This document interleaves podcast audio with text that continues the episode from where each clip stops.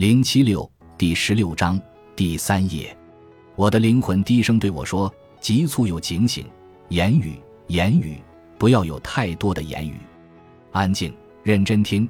你是否认识到自己的疯狂？承认它吗？你是否发现你所有的根基都已完全陷入疯狂之中？你是否愿意认识自己的疯狂，并友好的欢迎它？你想去接受一切，那么请也接受疯狂吧。发出你的疯狂之光，它将为你带来黎明。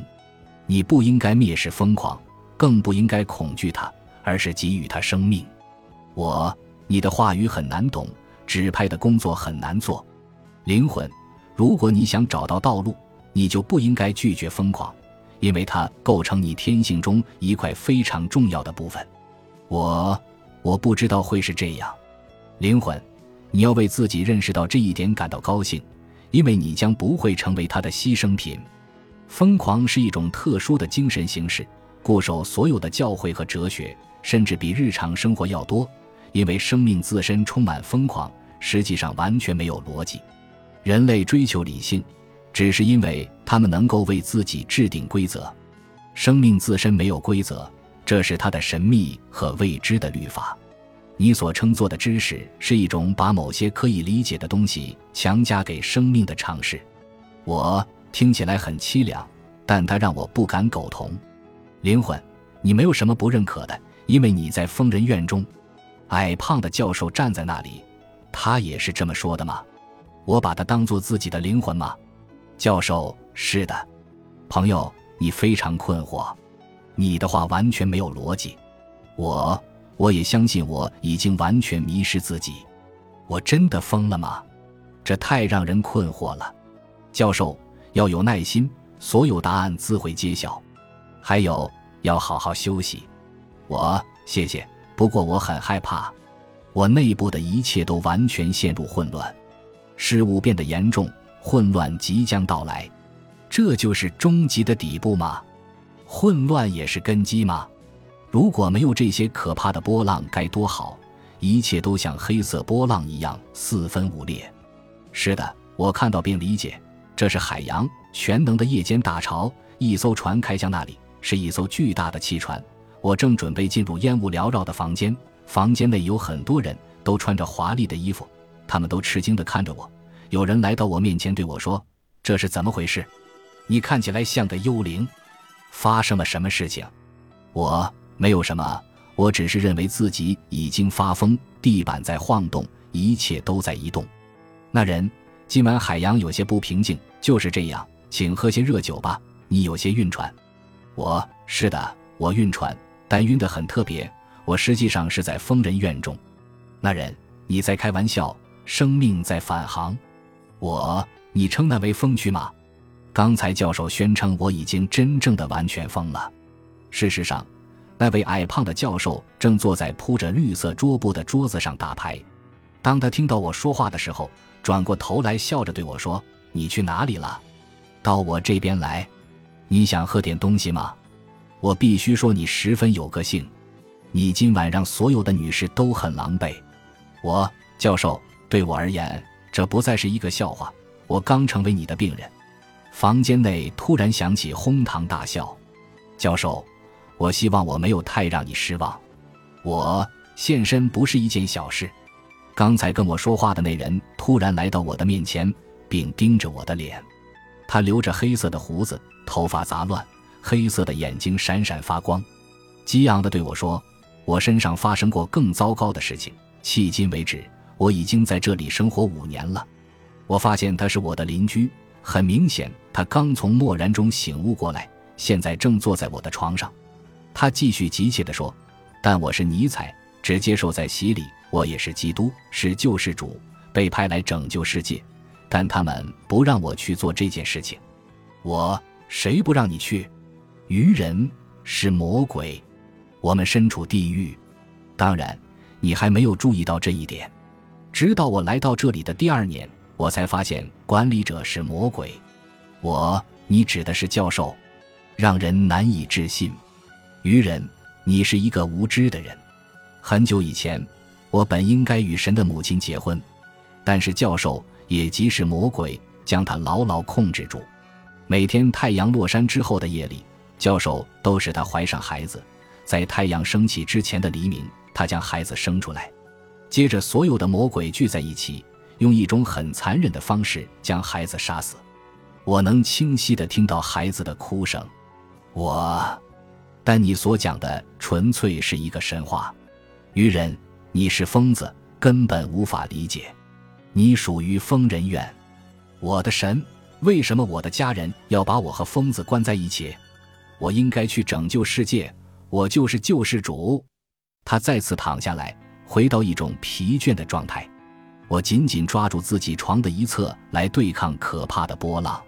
我盯着墙壁，这样我至少能够锁定一些可以看到的东西。墙上有一条水平的长线，其下方被涂上更深的颜色。墙的前方立着一个电热器，像是一个铁栅栏，我可以通过它看到远处的海洋。那条线是地平线，通红的太阳正从这里升起。孤独又壮观，那里出现一个十字架，有条蛇挂在上面，也许是一头在屠宰场被剖开的牛，或许是头驴。我想他应该是脚顶皇冠的公羊，亦或是一个被钉在十字架上的人，还是我自己。殉道的太阳已经升起，海平面上反射出血腥的光芒。这番景象持续良久，太阳升得更高了，它发出的光线变得更亮、更热。白色的光芒灼烧着蓝色的海面，波涛不再汹涌。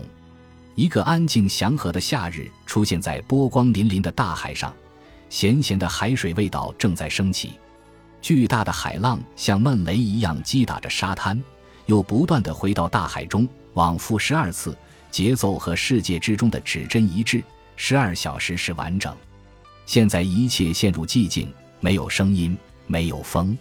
一切都变得死一般的安静，我暗自焦急地等待着。我看到一棵树在海上升起，树冠直达天堂，树根直插地狱。我陷入完全的孤独和心碎中，远远地望着，似乎所有的生命都已经离开我，完全变得无法理解且可怕。我陷入完全的脆弱和无能。拯救！我低声说。一个奇怪的声音说：“这里没有拯救。”你必须保持冷静，否则你会打扰到别人。现在是夜里，其他人都想要睡觉。我懂了，他是逝者。房间内微弱的灯光在闪烁，充满哀伤。我，我找不到路。他，你现在不需要找到路。他讲的是真理。道路，不论它会是什么，人们要走在上面。这就是我们的路，是正确的道路。未来没有已经开好的路，我们说这是道路，它就是道路。我们不断前行，开辟自己的道路。我们的生命就是我们寻求的真理。只有我的生命才是真理，而且真理至上。我们通过活出自己的生命，创造出真理。所有的大坝都在这个夜晚破裂，以前坚定的东西开始移动，石头变成蛇，一切都被冻结。这就是言语之网吗？如果这就是言语之网，那么对于那些深陷其中的人而言，它就是地狱般的网。有很多地狱般的言语之网，只有言语，而言语是什么呢？常视言语，重视言语，慎用言语，不固守言语，不用另一种言语搅和他们，这样网就不会出现。因为你是第一个深陷其中的人，因为言语都有含义。可以用言语拉起阴间，言语最渺小却又最强大，在言语中，空洞和充满交融在一起，因此言语是神的意象。言语是由人类创造的，最伟大的是它，最渺小的也是它，和人类创造的其他最伟大和最渺小的事物一样。因此，如果我成为言语之网的牺牲品，那么我也将是最伟大和最渺小的牺牲品。我任由海洋摆布，随波逐流。海浪的本质就是运动，运动是他们的秩序。与海浪对抗的人都被暴露在随机中。人类的工作是为了稳定，但却在混乱中游弋。对于来自海洋的他而言，人类的努力像是精神失常，而人类认为他是疯子。来自海洋的他是个病人，他无法忍受人类的目光。因为对他而言，他们所有人似乎都已经喝醉，且被迷魂药愚弄。他们向你寻求救助，而对于接受帮助而言，你宁愿少一点，也不愿意加入他们，更不愿向一个完全没有见过混乱的人谈论混乱。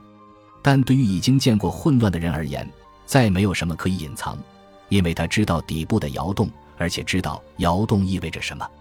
他见过秩序和无尽的无序，他知道非法的律法，他知道大海，且再也无法忘记它。混乱非常可怕，白昼充满领导，黑夜充满恐怖。但就像基督知道自己是道路、真理和生命一样，而新的折磨和救赎都通过他来到世界上。